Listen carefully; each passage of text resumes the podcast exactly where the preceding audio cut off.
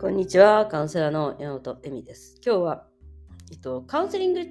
私のカウンセリングのやり方というか、カウンセリングの中の、やっぱ癒しの過程っていうのがあって、えー、癒される過程っていうのは、ね、どういうものなのかっていう話ですね。インナーチャイルドワークをする、どういうカウンセリングとか、どういうものなのか、どうして癒されるのか、インナーチャイルドワークは。その、インナーチャイルドってその自分のやはりその苦しんでいた時の子供の自分を癒していくワークなんですけど、でもその、そこに必ず悲しみの再現というのがあるんですね。その自分の苦しんでいた子供の頃の悲しみを思い出すっていうのがあって、それはですね、まあ、恥の再現であったりとか、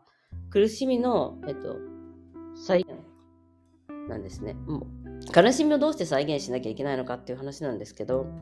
まあ、それには過程っていうのがあって、その、まあ、悲しみを再現しなくてはいけない理由っていうのは、そこの、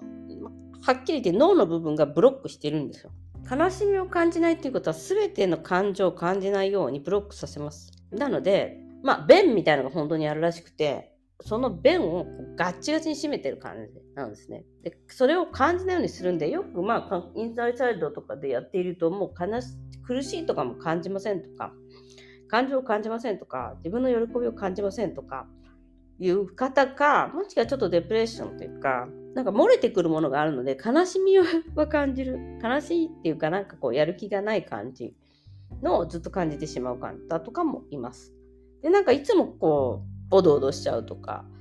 生きづらいみたいな人の顔色が。その全部、すべての理由っていうのはそこの、やる気がないとかも、その、自分のその脳の弁みたいなのを閉めてるからなんですね。その脳の弁を開けさせるというか、そこの必要性があるんです。っていうのは抑圧、いわゆるこう、閉めている理由はそこだから。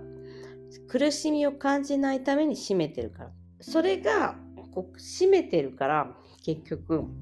感情とかを感じないし、まあ、全て喜びとかも感じないし、やる気とかも感じないですね。だから結局ね。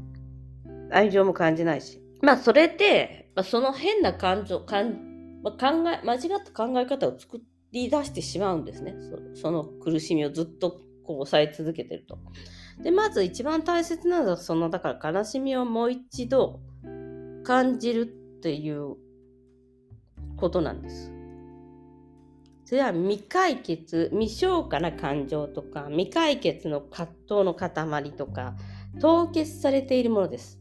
長い間、そのエネルギーっていうのがこう、体の中にこもっちゃってるみたいな感じなんです。感情だから、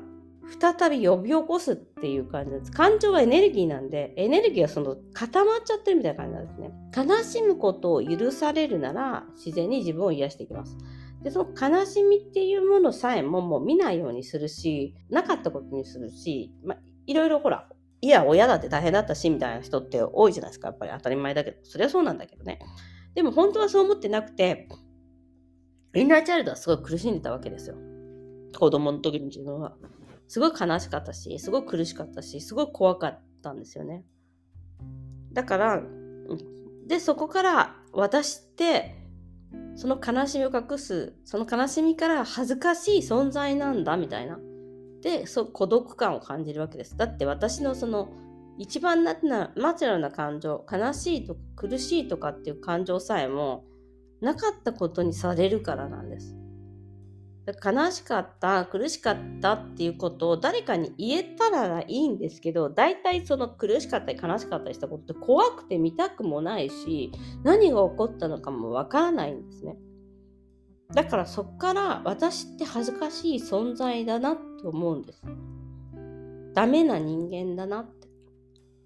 そのすごい怒られたりとかもそうだし見捨てられた感覚とかもそうだし、まあ、例えば暴力を振るわれたとか被害性的なものとかもあるかもしれないです。でもそれって本当に人それぞれでえそんなのすごい小さいことじゃんって思っても子供にとっては母親が2時間その場をいなくなったことでも見捨てられ感なんですね。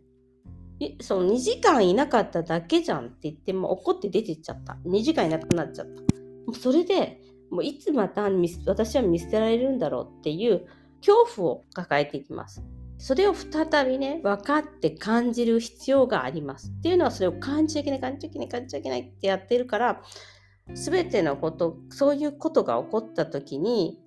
まあ、基本的には何？同じことは起こってないんだけど2時間誰かがいなくなるっていうことに対してもしかしたらその恐怖を呼び起こしちゃうんです。っていうか呼び起こしちゃうね。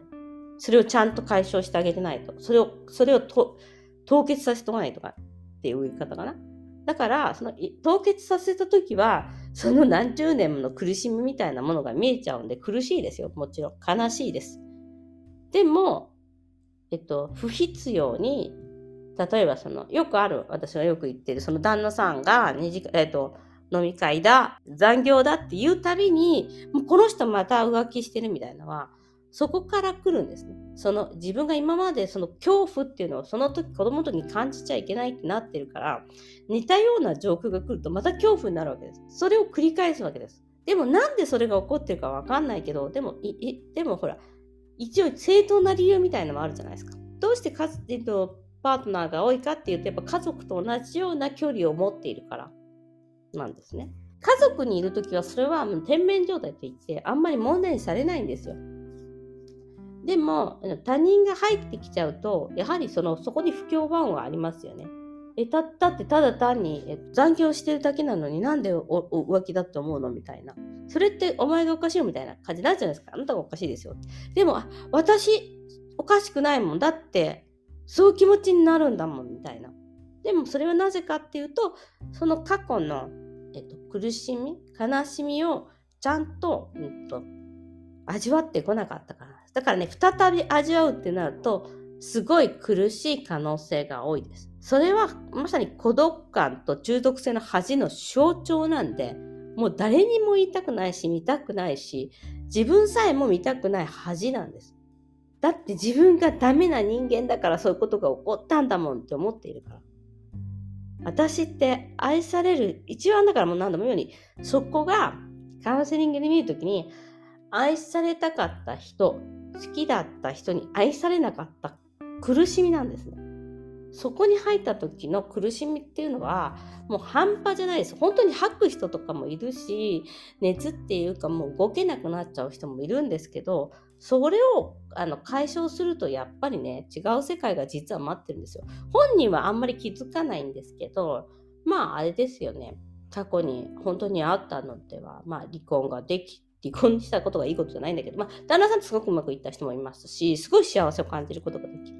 だから再構築できたりとか、すごい幸せになる人もいるし、ちゃんと離婚して、そのモラハラだった人とかと、その状況、その天面状態でまた悪い状況をちゃんと切れたりもします。で、また新しいパートナーができたり。もしくは、まあ、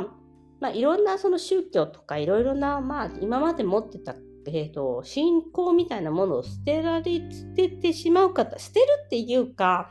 えっと、必要のないものは切ることができるだから自分を苦しめてるものはもう切ってもいいんだなって分かるんですね。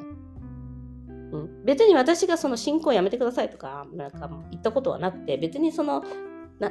仏教でもキリスト教でも何でも素晴らしいものだと思うんです信仰は。ただしそれをが自分を苦しめてるのだとしたら自分でやめることができます。だから、アルコールとかね、そういう依存系のものとかも、まあ、食とかも、まあ、やめれる人もいます。まあ、でもこれ、あの依存って言っちゃうとなんかね、あの、かあの勘違いされる方がいるんで、まあ、そういうものを